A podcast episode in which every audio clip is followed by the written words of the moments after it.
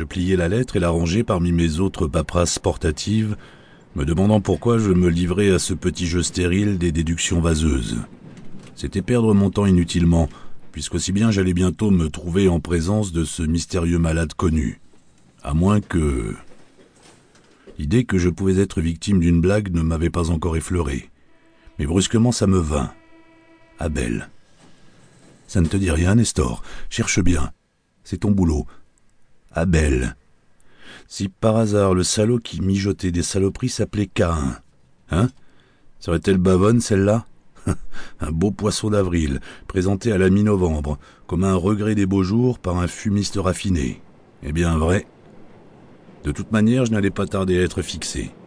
Alors, en attendant, autant regarder autour de soi s'il n'y avait pas une paire de guiboles en nylonné digne de retenir l'attention d'un honnête homme.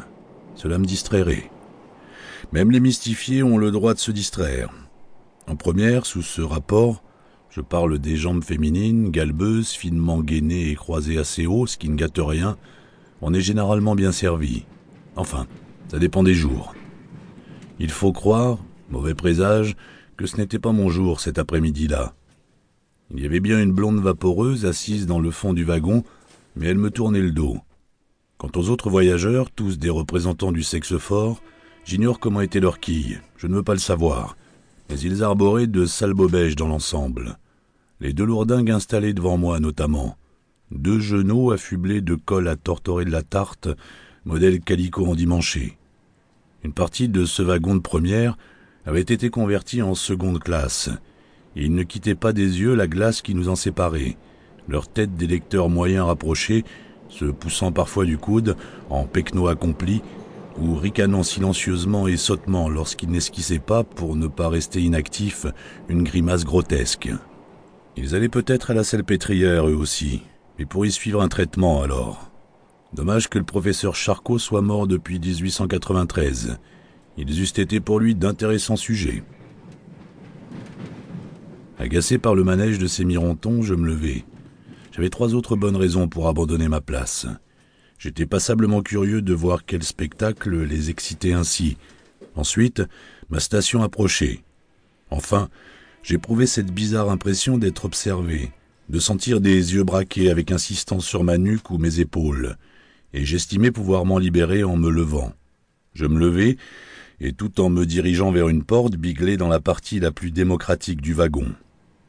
La fille qui mettait mes deux zigotos en transe se tenait debout près de la vitre de séparation, pour ainsi dire plaquée contre. On l'aurait juré à des milliers de kilomètres de là, occupée à accueillir des pervenches, mais quand nos regards se croisèrent, elle attacha le sien au mien avec un imperceptible battement de cils. Si elle totalisait vingt ou vingt-deux ans, c'était le bout du monde. De taille moyenne, bien proportionnée, son trench coat un peu douteux, comme le sont tous les trench coats, déboutonné laissait apparaître une jupe de feutrine rouge et un pullover noir sous lequel des seins menus, mais fermes, pointaient autoritairement. Une ceinture de cuir fauve semée de clous serrait sa taille fine. Une chevelure flottante, noire aux reflets bleus, encadrait l'ovale pur d'un joli visage au teint légèrement cuivré, dans lequel s'ouvraient deux grands yeux sombres et une bouche sensuelle, soulignée d'un rouge pâle. Les anneaux de métal loré, oscillant au rythme du balancement du train, pendaient à ses oreilles.